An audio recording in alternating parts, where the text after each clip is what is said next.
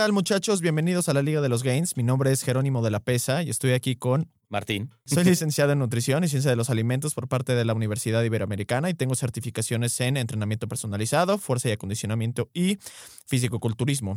Actualmente tengo una empresa que se dedica a la consultoría de nutrición de todo tipo, desde atletas de alto rendimiento, principiantes y también nutrición eh, clínica. Eh, Martín, ¿tú qué eres? Yo soy biomecánico especializado en rehabilitación neurológica y deportiva. He hecho investigación para diferentes universidades. Actualmente tengo una empresa dedicada a la rehabilitación y al rendimiento. En las clínicas atendemos pacientes de todo tipo, desde rehabilitación pulmonar hasta terapia neurológica. Y pues bueno, bienvenidos a la Liga de los Gains.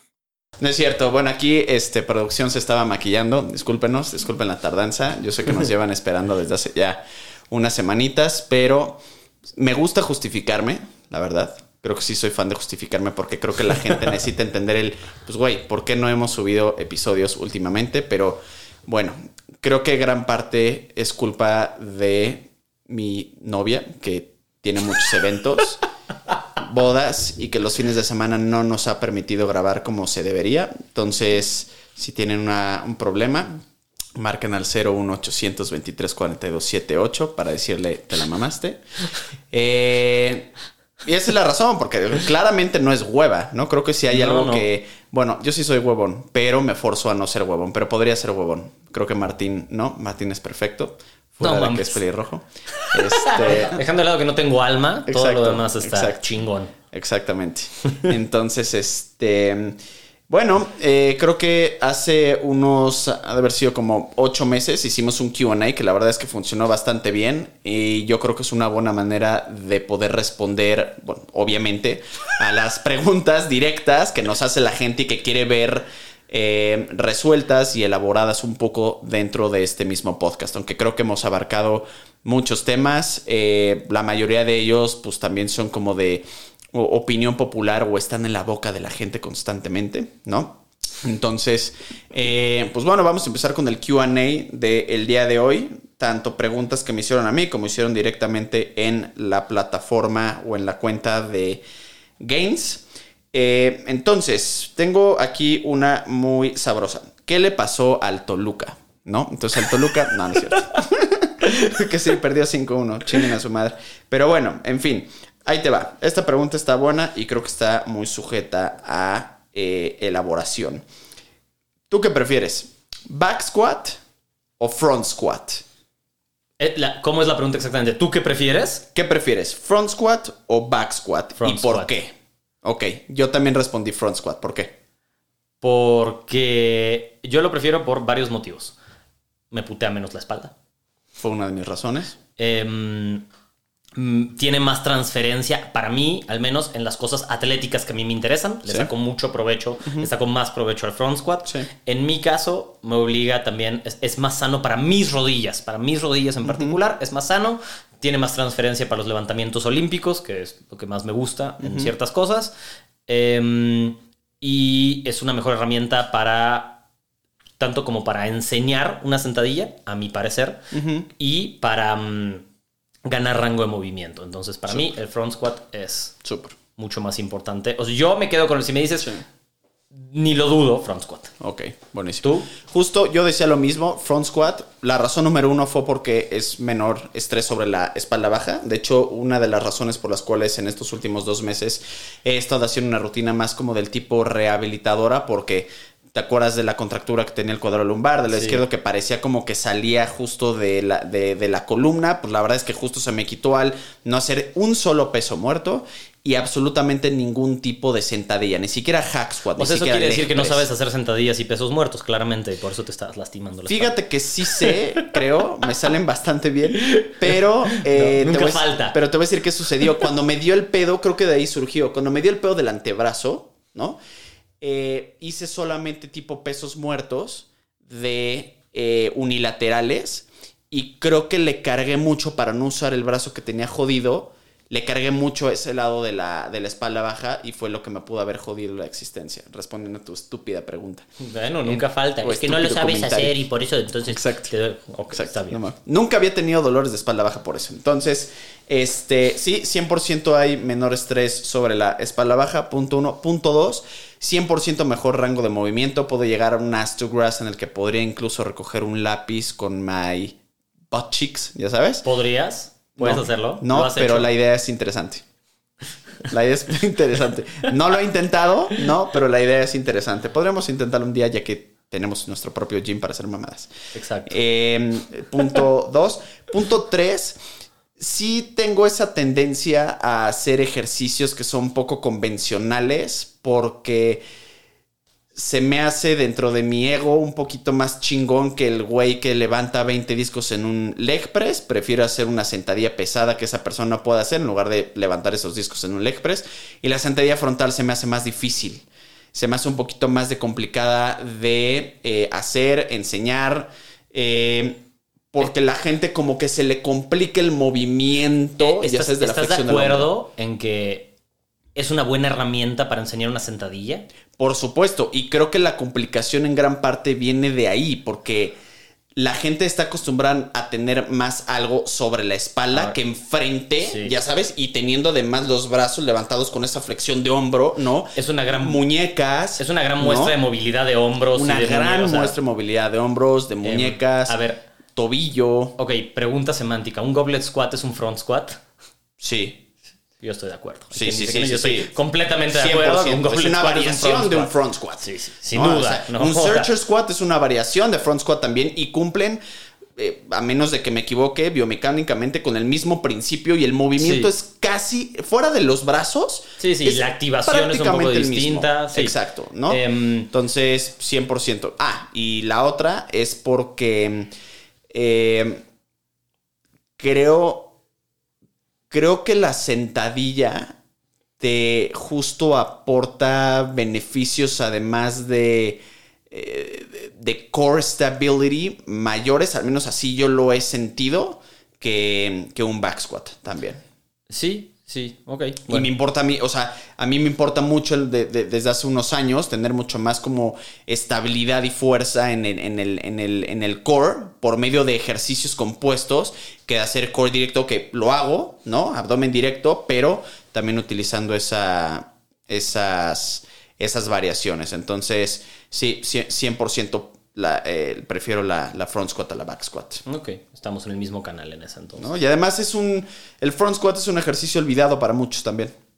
Sí. ¿no? Cre- yo Y no si la veo en el gym, güey. No, y si no puedes hacer un front squat, entonces, bueno, un goblet squat, que es una variante, y dices, no, pues que yo puedo cargar, cargo más peso, no necesito mis huevos, puedes Son agarrar una. Puedes agarrar una, una mancuerna y sacarle mucho provecho Sí. a goblet squat por Claro. repeticiones altas, Claro. mil beneficios Claro. y en todo, ¿no? Claro, o sea, sí. entonces, Sí, sí, es, es como decir, no voy a hacer lagartijas porque ya puedo hacer bench press. Y, o sea. ¿qué tiene que ver, no? Una con la otra. Exacto. Entonces, De acuerdo. Em, ok, ok. A ver, eh, por aquí tenemos una que dice: ¿Es posible marcar el abdomen sin entrenarlo?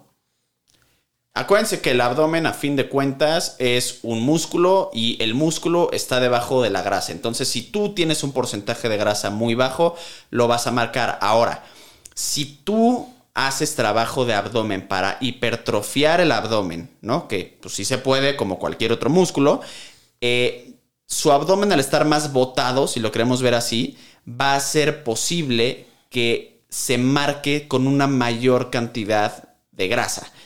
Entonces, eh, ok, no estás haciendo ejercicio de abdomen, perfecto, te estás perdiendo de un beneficio, pero entonces tendrías que tener un porcentaje de grasa muy bajo y O más bajo. o más bajo, ajá, y pues entonces si no va a ser abdomen directo, entonces sí enfócate en ciertos ejercicios muy eh, pues, compuestos que te pueden ayudar a mínimo tener cierto trabajo, como ya dijimos, el, un- variaciones de sentadillas, pesos muertos, Sí, que haya un poco más de pie, güey, ejercicios de Sí. pie para tener esa como estabilidad, ¿no? Y Em, activación. Sí, sí. ¿No? La respuesta es sí, se puede, sí, sí se puede. Eh, ¿Es óptimo? Pues no, no es óptimo. ¿no? Optimus Prime, ajá. Ok, esa está, estaba fácil. A ver.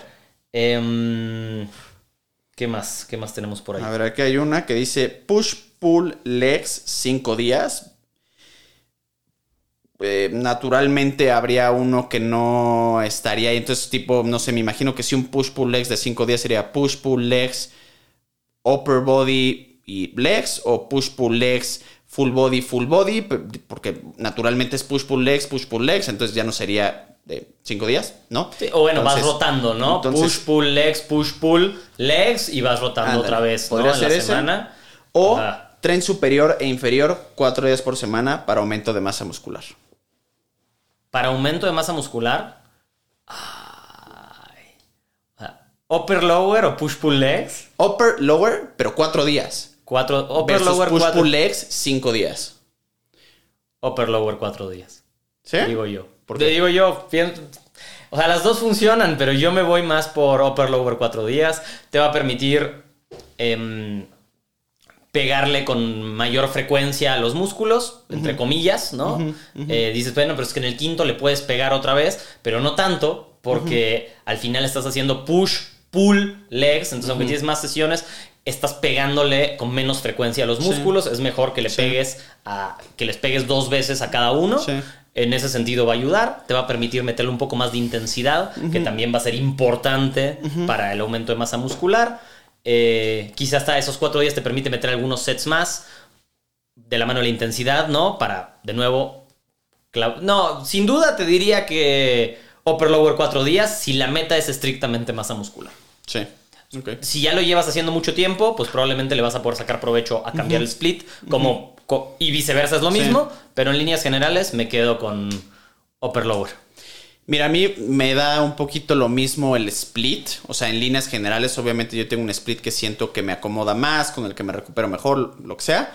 Pero, pues al final, si va, va, va, a verse definido por cuál de los dos te va a dar un mayor volumen y cuál de los dos te va a dar una mayor frecuencia de entrenamiento. O sea, realmente a mí me da igual el tipo de split siempre y cuando mi volumen y mi frecuencia de entrenamiento puedan estar, puedan estar alineadas. Entonces eh, porque, a ver, si haces, si hay menos frecuencia y menos volumen de entrenamiento en uno, está medio inútil agarrar. Pero sí va a pasar, ¿no? Porque mira, push día 1, pull día 2, em, legs día 3 y después haces o push o pull, ¿no? O sea, o, digamos push-pull. Sí, vas a dejar uno fuera. Estás dejando uno fuera. Claro. Y al final no estás dándole ese estímulo dos veces a la semana, ni siquiera. Entonces. Em, sí, la que, me dé, la que me dé más volumen de entrenamiento, cualquiera de las dos. O sea, sí, la que me dé más volumen y frecuencia, ¿no? Sí. Entonces, igual no estaba tan, tan complicada tomando en cuenta esas, esas dos premisas. Este. Además, otra ventaja, perdón, otra ventaja de, en este caso pienso yo, del upper lower, es que eh, al estar haciendo upper, digamos, o lower, no importa lo que quieras, si hay un músculo en particular que quieres trabajar más, te puedes encargar de darle ese énfasis con mayor facilidad de programar una rutina que en el push-pull legs. Claro. No puedes, no puedes con tanta facilidad escoger un grupo muscular para darle énfasis en particular y en el upper-lower es más fácil hacer eso. Claro, de acuerdo. Eh, ¿Qué otra pregunta te hicieron a ti? A ver, por acá preguntaron... ¿Es recomendable subir y bajar escaleras 20 minutos diario como rutina de ejercicio? Pues no sé si sea recomendable en particular. Si me, si me parece eficiente, sin duda es un ejercicio. O sea, subir y bajar las escaleras durante 20 minutos es algo de ejercicio. Claro, Es demandante sin duda. Va a tener. Vamos a asumir que no tenemos ninguna lesión o ninguna predisposición a lastimarnos, porque si tenemos lesiones en las rodillas, subir y bajar escaleras 20 minutos todos los días tal vez no sea lo más sano del mundo. Pero fuera de eso, si no hay una lesión, me parece una excelentísima forma de cardio y además de. Eh, estimular el crecimiento, las adaptaciones ¿no? musculares y de tendones por estar haciendo ese mismo ejercicio. Es un cardio que va a generar adaptaciones musculares definitivamente. Entonces yo diría que... ¿sí? Strength endurance también. Sí, sí. O sea, es recomendable, pues claro, te va a dar capacidad de trabajo, o sea... Sí. creo que no es la opción de muchas personas, ¿no? Es decir, 20 minutos de escaleras todos los días. Sí. Em, a ver, funciona igual si los haces en la máquina de escaleras del gimnasio no hay ninguna diferencia. Em, Nada más tendrías que agarrar entonces un edificio que te permite estar subiendo 20 minutos seguidos, ¿no? Sí. Lo cual, eh, supongo que subir y bajar eh, quiere, o sea, supongo que, Pues es que bajar que está limitado, tiempo. ¿no? ¿Y bajar qué? No, bueno, bajar también puede ser ejercicio. Moverte puede ser ejercicio, Sí, pero. Por eso, pues, pero yo creo que no solo. Subir escaleras 20 minutos sin parar está duro. em, pero igual pienso que si ¿Nunca estás te has con subido cierta a la frecuencia- Stairmaster? Sí, terrible. Además, el Stair- es- ese Stairmaster tiene la ventaja de que siempre está terrible. Porque si le quieres meter velocidad para que no sea tan pesado, entonces te mata el cardio. Sí. Y si lo quieres hacer lento porque el cardio te está matando, te matan las piernas porque lo tienes que estar jalando. Entonces, es una buena opción. Sí, es recomendable. Pues Hay un que sweet sí. spot ahí de tipo como velocidad 7. Ya sabes, es como estar subiendo escaleras súper normal. Y pues ya con el tiempo generas como tu pinche resistencia. O sea, si no vas a hacer absolutamente nada más, y si dices voy a hacer Era 20 lo que minutos de algo, no me parece una mala opción. No, Claro. pero además no me parece una mala opción. Si me dijeras solo tengo 20 minutos y voy a hacer eso diario Claro. y no voy a hacer nada más, claro. te bueno, pues suena bien, la Sí. verdad. Sí, en eso, en eso, en eso igual estoy de acuerdo. Si no vas a hacer nada más, lo que sea que sea moverte, es, o sea, como si me dijeras, oye, sirve de caminar 30 O, o me minutos al subo a la bici o a la elíptica, o voy a salir a trotar, o, o quizá nada más hago lagartija. ¿Sabes qué? La verdad es que sí. Es, estás cubriendo muchos Sí. aspectos Sí. Con el solo hecho de subir y bajar escaleras durante 20 minutos. Entonces, Mira, yéndonos a lo, como eh, definiciones básicas de actividad física de la OMS, casi casi, si tú haces 150 minutos a la semana de ejercicio moderado, estás del otro lado para tener todos los beneficios de salud, casi casi. Sí, o unos. Y este te va a dar. Me gusta, me gusta, creo que sí. Mientras no hay una lesión, creo que Sí. no, es, no es el ejercicio más noble, Sí, digamos, en cuanto, claro. a, en cuanto a lesiones. Em, definitivamente no es para todos, pero si están en tus capacidades, me parece una buena. Además, puedes variarlo mucho. Puedes subir de dos en dos, puedes subir corriendo para trabajar un poco más en la explosividad, ¿no? O en tu rango de movimiento, puedes, baj- puedes bajarlos más rápido o saltando escalones, puedes ir haciendo saltitos en vez de subir, nada más caminando. Me gusta, me gusta. Ok, Recomiendo. ¿Es útil hacer dos meses bulk más un mes de COT dos, tres veces seguidas? ¿Se verían gains en masa muscular? ¿Qué opinas? Dos meses bulk, uno de COT. Dos, tres veces seguidas. Mm, No me parece óptimo. Prefiero hacer un bulk mucho más largo. Lean. ¿no? Y un COT que puede durar un mes. El, sí, el COT puede durar un mes. Depende cómo sea tu adherencia a la dieta y cómo, qué tan, qué tanto para tener paz mental y adherirte a él, ten- qué tan agresivo sea el bulk. Eso, digo, perdón, el COT. Eso dependerá mucho de cada persona. Puedes hacer un COT agresivo en un mes. Puedes hacer un COT más lento en dos o tres meses, ¿no? Sí, sí. Em, no sé, dos, dos por uno no me encanta.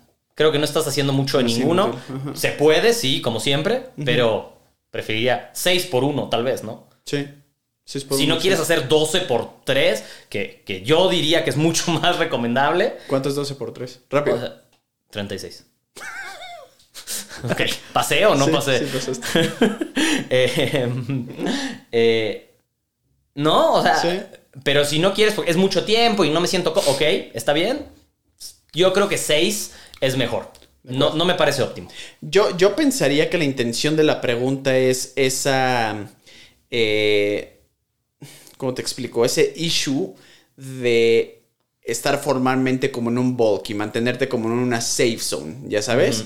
Entonces, en la que, pues sí, estás dos meses en bulk y antes de que te empiece a entrar conflicto existencial, sabes que tienes el mes de COT en el que te vas a sentir mejor.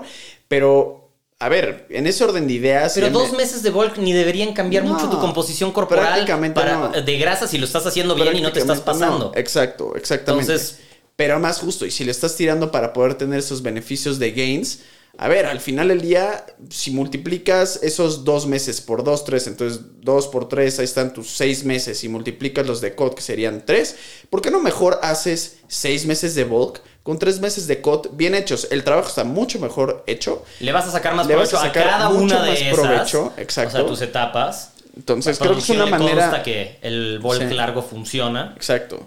Es una mejor manera de no meterte el pie. Sí, Es como, sí. ¿realmente le vas, vas a tirar a la basura nueve meses para no lograr nada? Sí, no, no recomendable, honestamente. Exacto. Creo que Pero- gran parte del problema muchas veces es la adherencia a decir me voy a comprometer con Claro. la comida y el aumento de masa muscular para que después ese mismo cut sea más fácil. Así que no, no recomiendo yo.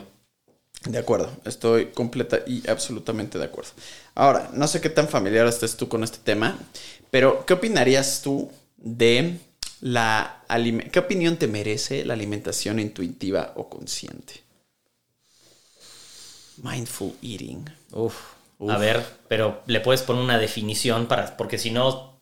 A ver, ¿cuál es la definición de comer intuitivo? Porque si no, mira si estamos hablando de cosas diferentes. Sí. Y mira que es complicado porque, pues, digo, aunque Pues sí hay es estudios, ¿no? aunque sí hay estudios, pero realmente no hay, según yo, un chingo madral de estudios como para que haya un consenso. Y ese creo que es el problema, que como que no hay un consenso en lo que es alimentación intuitiva, ya sabes. Eh, y es más, creo que hasta hace poco salió el primero o segundo estudio así como bien, bien hechecito de lo que es la alimentación intuitiva y cómo se puede llevar a cabo, pero en líneas generales hay que entender que la alimentación intuitiva, por definición, no es para perder peso. Buscar perder peso, marcarte cambios físicos por medio de la alimentación eh, intuitiva Tienes que tener mucha Sería- intuición, digamos. y sería contraproducente, porque la alimentación intuitiva se usa justo para evitar tener issues que van relacionados con la pérdida de peso y sus diferentes métodos. Entonces, eh, yo creo que la alimentación intuitiva, así como un déficit calórico y un surplus y un mantenimiento, deben tener, tienen un contexto, ¿no? Si estás haciendo un déficit calórico, naturalmente es para perder peso. Pero. Levantaste ver, la mano. Sí, levanté ¿Qué la mano porque. Entonces, dame la definición de alimentación intuitiva para. No te podría dar una definición de alimentación intuitiva. Ok, en O sea, líneas generales. líneas unos, lineamientos, generales- unos lineamientos de la alimentación Pues es, intuitiva. es, es, es comer en relación a tus necesidades de hambre y, y- y ser productivo a lo largo del día y no estereotipar alimentos ni como buenos ni como malos, ni tener restricciones impuestas. A ver, o sea, la intuición está entrando en decir, ahora necesito comer más, ahora necesito comer He menos. ahí el meollo del asunto. Ahora necesito más carbohidratos, ahora necesito menos. Esa es la, ahí está entrando la ahí el intuición. meollo del asunto. Porque está difícil, o sea, Está Em. difícil porque en ese orden de ideas, a ver, hay gente que puede no comer hasta las 2 de la tarde, come, come lo que su cuerpo le pide y necesita, y no cena hasta la noche y cena muy poquito. ¿Qué clase de estructura y buena práctica alimentaria es esa? ¿Ya sabes? Número uno, es altamente probable que no llegues a la cantidad de proteína que tienes que consumir, lo cual sí es considerado o que un te problema. cueste digerirla, ¿no? Tal Que te vez si cueste te la das digerirla. toda de golpe. Dos, muy probablemente estés consumiendo menos calorías porque si- a menos de que estés comiendo pura mierda, lo cual, pues un chingo de grasas saturadas, productos ultraprocesados, mucha eh, azúcar, este, de golpe, que pues también abusar de eso, pues tampoco está bien, ya sabes. Eh, falta de vitaminas, minerales, o sea, comer, abastecerte de todo lo que tu cuerpo necesita en dos comidas así. Deshidratarte tal vez también, ¿no? O gente sea, que dice, o gente que simplemente dice, pues güey, ahorita se me antojan unos cacahuates. A ver, ¿Ya sabes? Sí, y eso es ahorita. intuición. Mi cuerpo me está diciendo que necesito cacahuates y es como, maybe sí, porque necesitas, eh, o sea, no sé, necesitas sal y necesitas, o maybe. Porque no te restringes, además, me- ¿sabes? Quizás solo se te antojaron unos cacahuates. O sea, em, está, está complicado. Yo pienso sobre esto que para que sea funcional y le saques un buen provecho, tal vez requiere una base de conocimiento y autoconocimiento de las dos muy alta para que funcione. Eh, el como el entrenamiento intuitivo. Dices, como hoy mucha voy a hacer esto, o sea, si dijeras, ¿qué opinas de entrenar de manera intuitiva? Puede funcionar, tal vez puede funcionar muy bien. Claro, pero requiere de muchos años de práctica. Mucho conocimiento y dos, mucho autoconocimiento. que. Son dos cosas diferentes. Claro. Y necesitas las dos para hacerlo funcionar. Me imagino que con la alimentación necesitas aún más de las dos para hacerlo Claro, funcionar. yo podría tener alimentación intuitiva sin broncas porque sé cuáles son mis necesidades, sé que ya a mí sí me gusta desayunar, me gusta desayunar más eh, salado que dulce, por ejemplo, me gusta hoy en día ya no tener como una cena tan pesada porque ya no tengo hambre, pero porque llevo años haciendo dietas, llevo años eh, haciendo surplus, llevo he hecho déficits calóricos, he estado en mantenimiento, tengo noción de lo que es, entre comillas, positivo y negativo para mi cuerpo. De, sí, de, manera objetiva y no solo, no, no solo emocional, si Exacto. quieres, ¿no? Pero imagínate, Em, tienes una persona que tiene issues con la comida, que la gran y vasta mayoría de la gente que tiene issues con la comida objetivamente no tiene mucho conocimiento de nutrición, no tiene moderación en porciones, lo pones a confiar en su pinche intuición, no seas mamón. Sí, y no podemos decir, es que tu cuerpo sabe, como sí, tal vez, pero tú no sabes lo que tu cuerpo sabe muchas veces, no te lo transmite tan fácilmente. Exacto. Entonces, más si llevas un tiempo de disfunción o- Claro. o, de comer mal, ¿no? Claro. Entonces, sí, no me suena como algo para principiantes. Puede ser como una 100%. gran meta que lograr, tal vez, para tener, como decir, Ándale. mira, lograr llegar a ese punto suena súper bien, Exacto. pero no creo que sea algo de principiantes. Que se transfiere a saber comer. Sí, exacto. Pues al final eso es en lo que te está- se está convirtiendo. Exactamente. ¿no? Em, ok. ¿No? Entonces, este, ahora recuerden, no es para perder peso, es contraproducente, es recomendable también para poder tener cambios físicos, pues creo que es como demasiado amplio porque pues va a depender de cómo la gente ve su intuición o cómo la aplica en relación a la nutrición, o sea, Sí, porque digamos que llegamos a ese punto en el que ya lo logras, ¿no? Decimos, es un punto a lograr. Pero en el momento en el que tú sabes que estás comiendo de manera intuitiva para aumentar masa muscular, pues intuitivamente estás haciendo un bulk. O sea, estás teniendo un surplus calórico. Y lo sabes que lo tienes que mantener. Entonces, Claro. como que uno no está quitando al otro. Claro. La única manera en la que puedes decir que es 100% intuitivo si quieres, es si te quieres mantener en donde estás y nada más. ¿No? de acuerdo, 100% de acuerdo. Ok. Entonces, y pues eso acuérdense que pues tiene su contexto, es decir, que alguien que recomienda la alimentación intuitiva a diestra y siniestra como sea, pues es como recomendar déficits calóricos y surplus a todo el mundo. Como sea, exacto. Exacto, entonces pues hay que hay que individualizarlo dependiendo de lo que se busque. Ok, a ver, aquí hay una diferente. El Dice- problema es que te quiero. que dice cuál es tu canción favorita de Arjona y No tengo. El problema no es problema, es muy significativa. sí Sí, ¿no? El problema no es problema. A veces el problema no es problema. Eso aplica directamente para ti. Me duele la rodilla, pero ahí no está el problema. Entonces el problema no es problema. ¿No? ¿quién, quién diría que lo, lo voy a, lo voy a dejar en todos lados El La problema no es problema. Sí. Ah, Sí, sí aplica.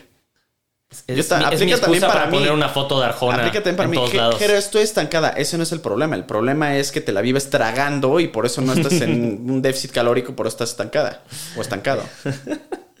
ok la pregunta es cómo mejorar el VO2 max Ok.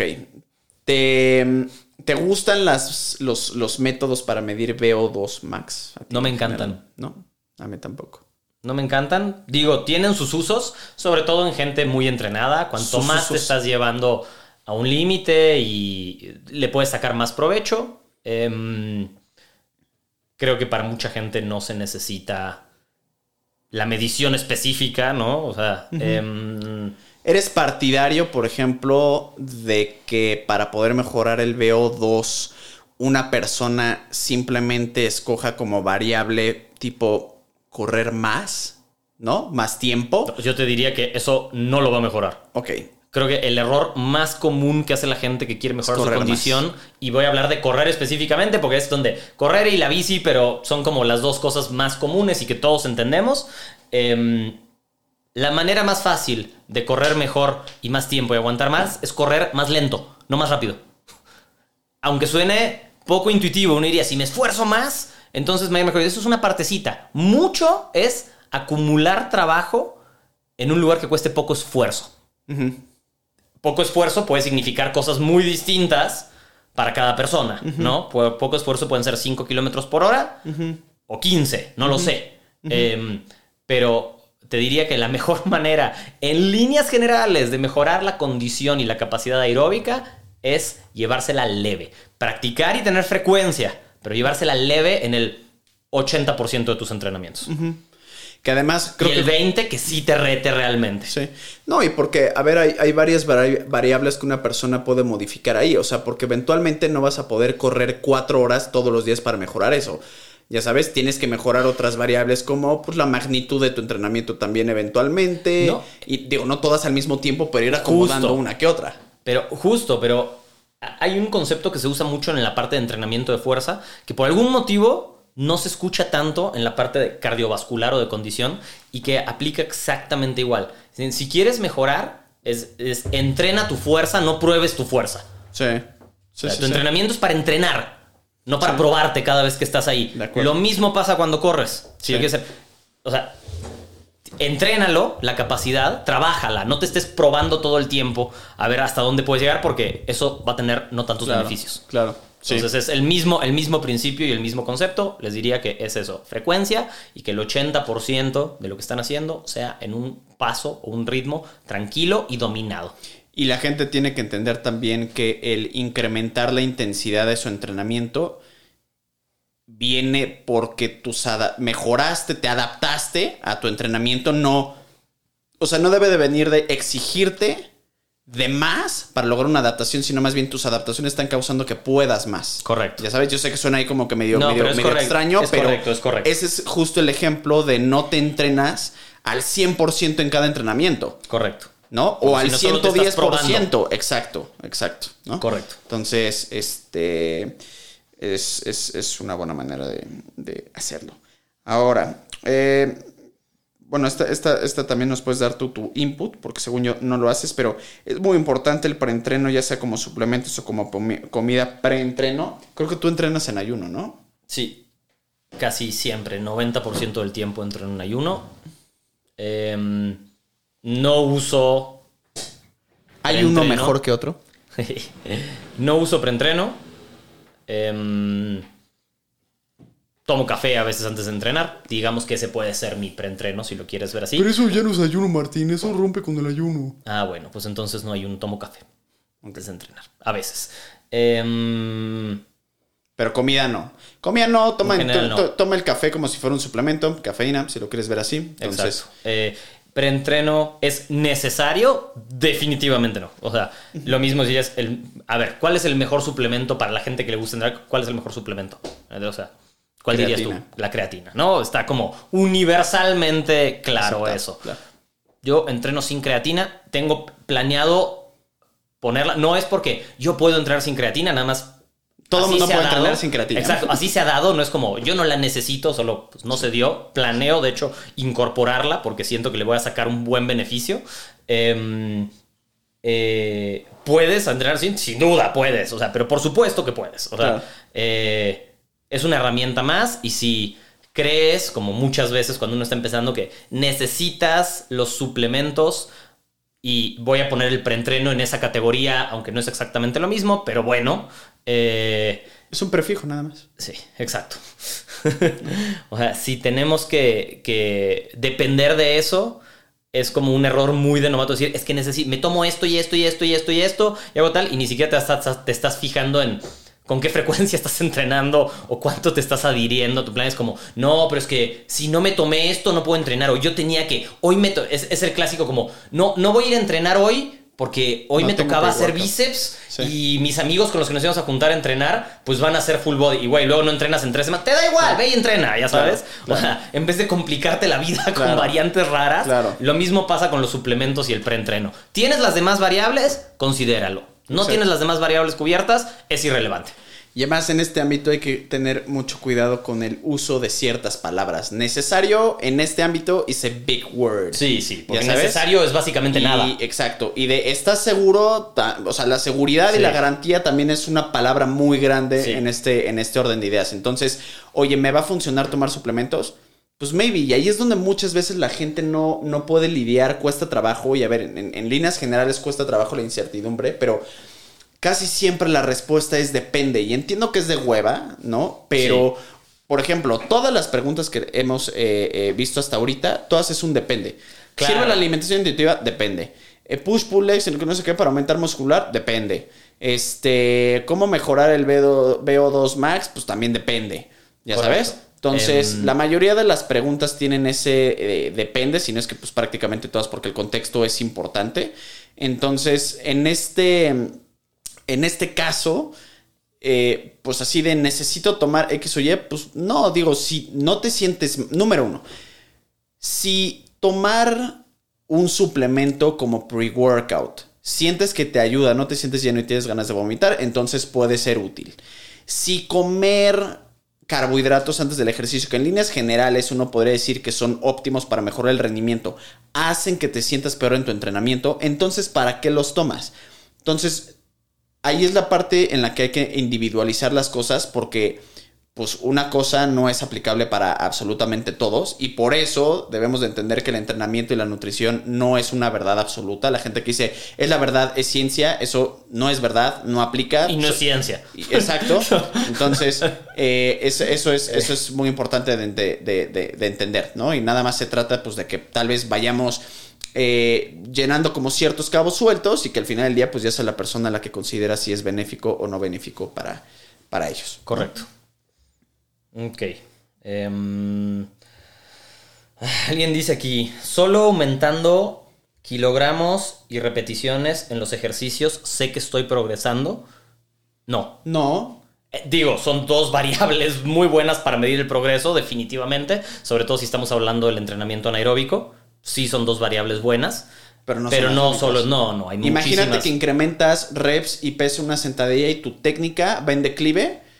Correcto, no necesariamente No sé si progresaste. eso es progreso, ¿no? O no aumentaste Nada, ni reps ni peso, técnica. pero tuviste que descansar dos minutos menos para poder hacer el set. Eso es progreso. Eso es progreso, Claro. ¿no? Aumentó tu rango de movimiento, eso también es Progreso.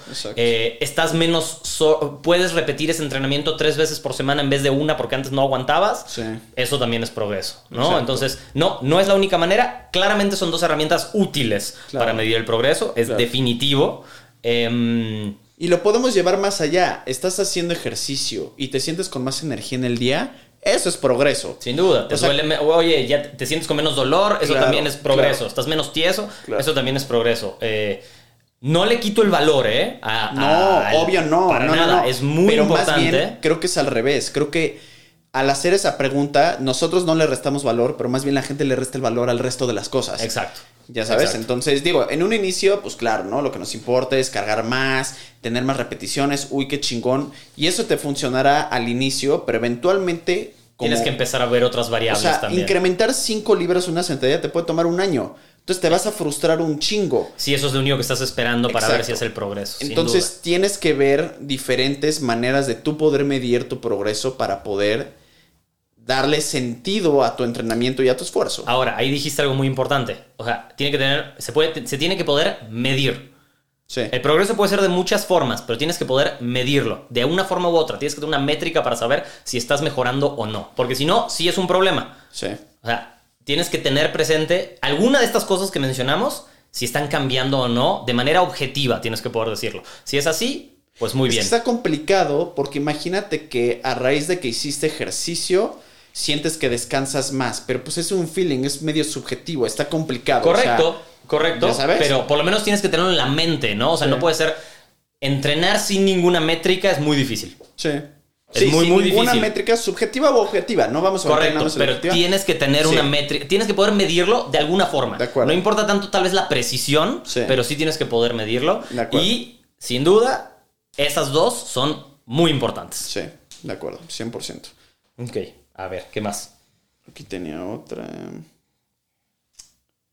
Mm, Aquí está una, está medio larguirucha.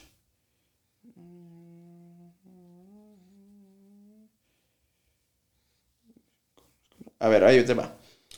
Es una teoría mía que quiero confirmar.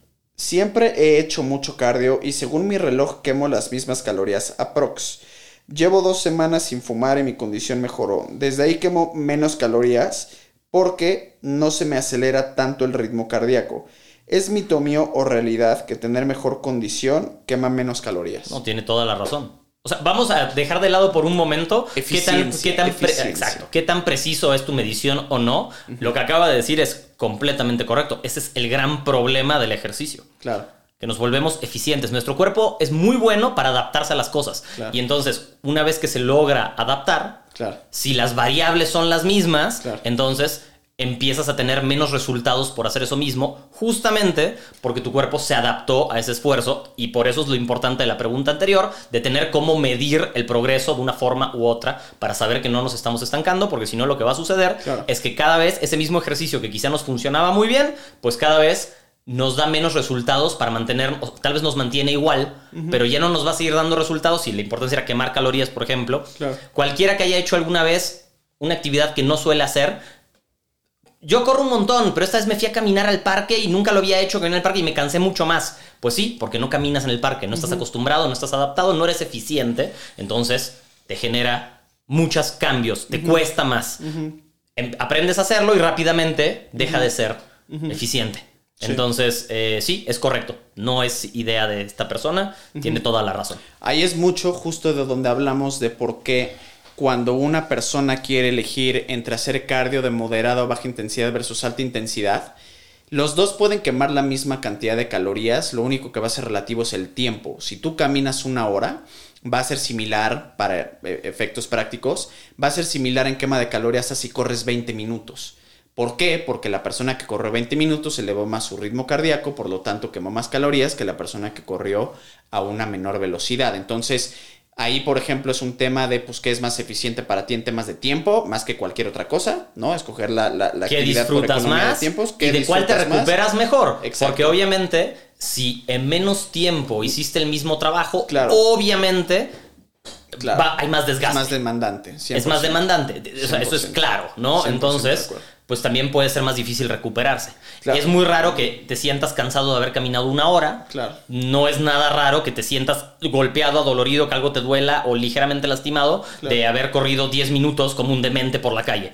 O sea, Claro, 100% de acuerdo. Y además también acuérdense que más allá de las calorías que tú quemas, hay que ver también que no necesariamente por quemar más calorías va a ser más benéfico para ti. Naturalmente qué una adaptaciones persona... se van a dar, ¿no? Exacto, quizá, quizá le sacas exacto. mucho más beneficio a la caminata para simplemente lubricar tus articulaciones, Claro. no desgastar, que, Claro. que a un entrenamiento ya demandante todavía sumarle sprints más demandantes en las articulaciones, ¿no? O pesas versus cardio. Hay gente que dice, ah, es que quemé menos calorías. Pues sí, pero las adaptaciones que vas a tener por las pesas van a ser mucho mejores que pues nada más estar corriendo como degenerado.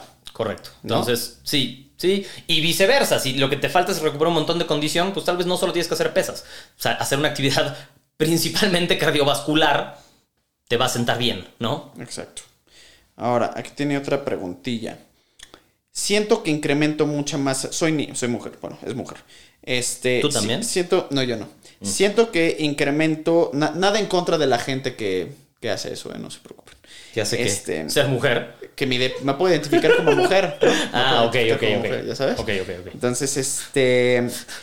eh, soy, soy mujer, bueno, no es mujer, pero para que me entiendan, me están distrayendo. Pero, este. Siento que incremento mucha masa muscular y muy rápido.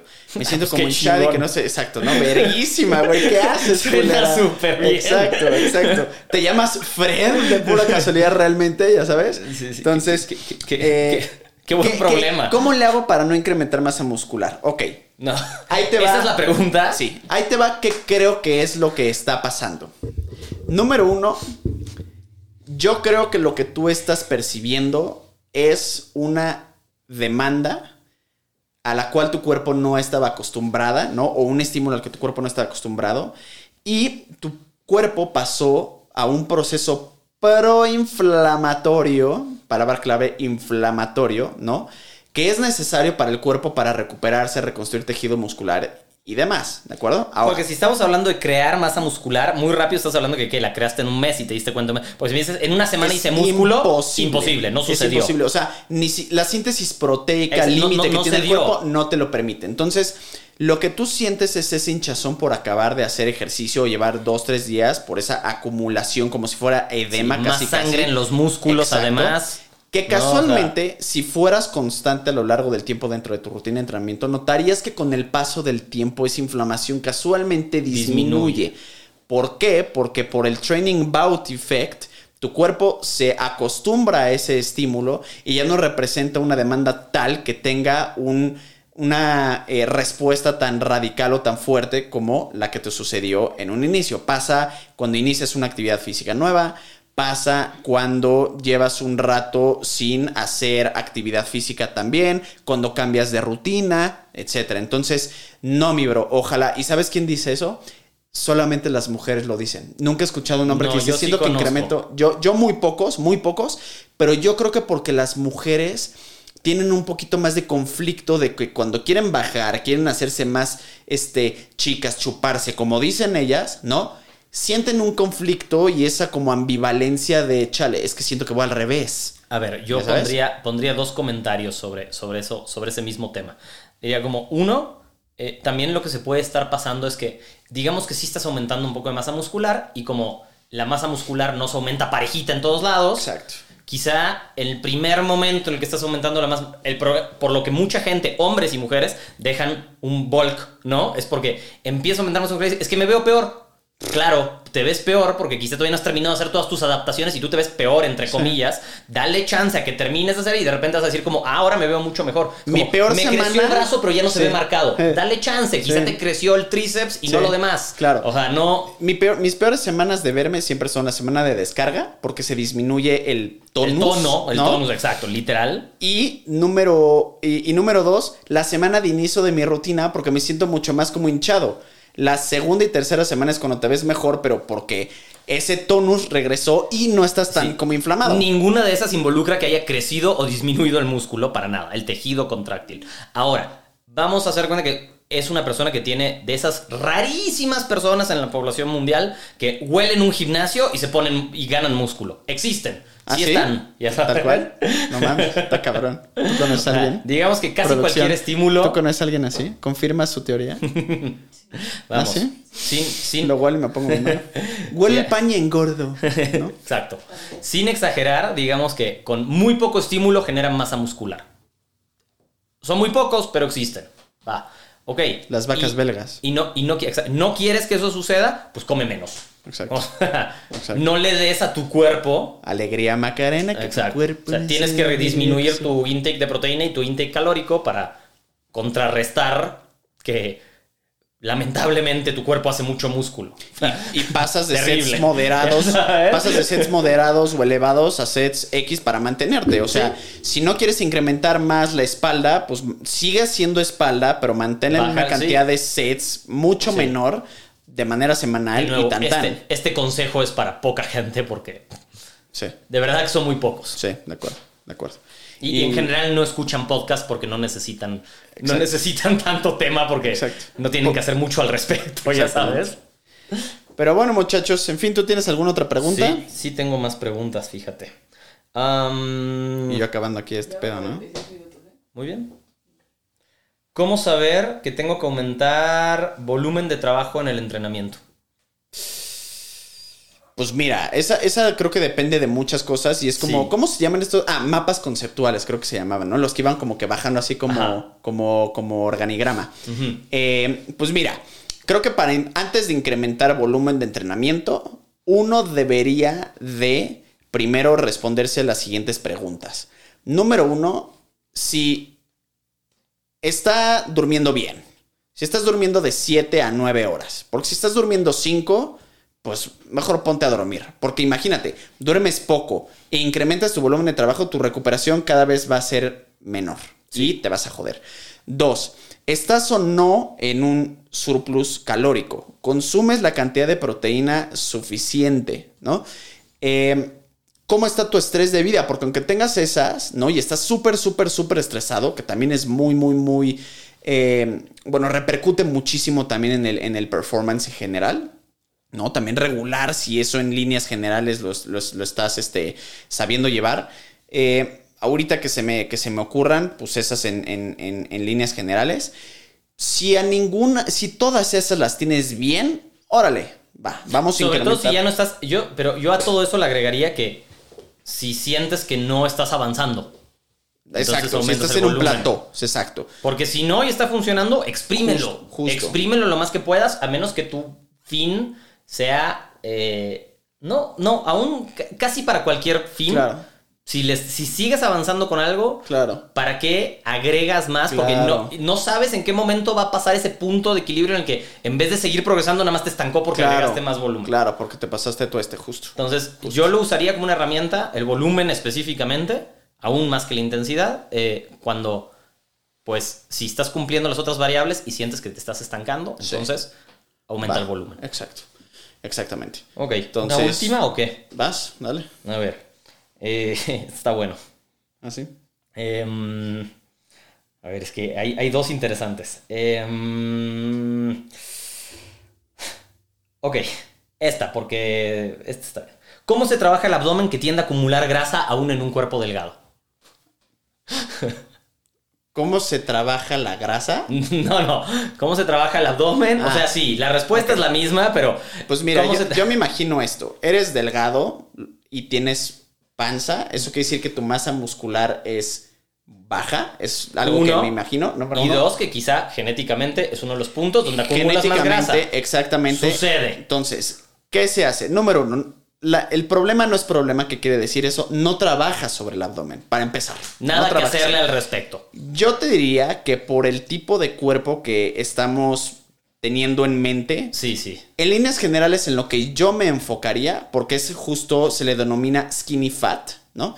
Lo que yo haría 100% sería enfocarme primero y antes que nada en el incremento de masa muscular, que en algunos casos, por ese mismo tipo de cuerpo, es posible que puedas perder grasa a lo largo del tiempo dentro de ese bulk o Correcto. surplus o incremento de masa muscular. Después de eso, que hayas creado la cantidad de masa muscular suficiente, porque créeme, mi bro, te faltan años de trabajo para poder hacer eso, porque si no, vas a acabar pesando mucho menos, vas a estar marcado, pero con una masa muscular muy deficiente, lo cual pues tampoco es nada positivo, ¿me explico? Entonces, yo haría eso, para empezar. La respuesta es, no me enfoco en abdomen, me enfocaría en crear masa muscular primero. Correcto. Y luego, si sigue habiendo algo de grasa que perder, ya me meto en un déficit calórico. Sí.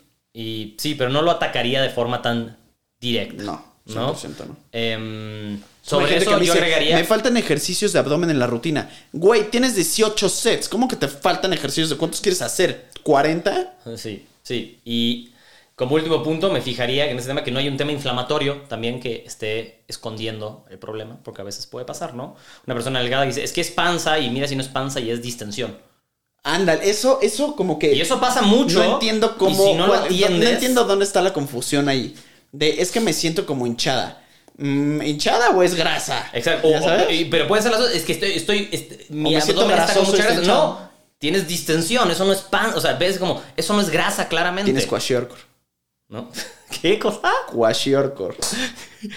es la panza esa de los bebés africanos que están Ah, así. ok, ok. No sabía. Pero así, o sea, de, que de Sí. embarazado, casi casi. Bueno, pues justo. Entonces también fíjate que no hay un tema de distensión abdominal que pueda estar. Un alien. ¿no? Eh, ok, pues esas son. Resultó que estaba embarazada. Pues creo que eso es todo. Cre- creemos que eso es todo, amigos. Entonces, este, pues ahora sí será el siguiente Guardamos, episodio sí, que se nos guardamos las preguntas Games. para el otro. Nos guardamos las preguntas para el otro y esperamos que tengan un gran cierre de año. Adiós.